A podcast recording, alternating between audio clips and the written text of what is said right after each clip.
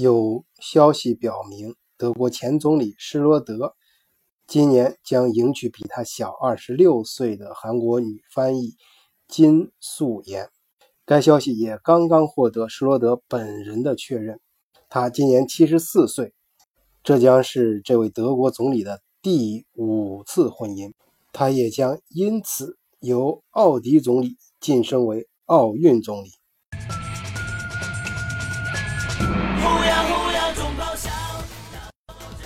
因为四次婚姻所用的四次婚戒拼在一起，恰恰是奥迪的标志；而五枚戒指拼在一起，恰恰是奥运的标志。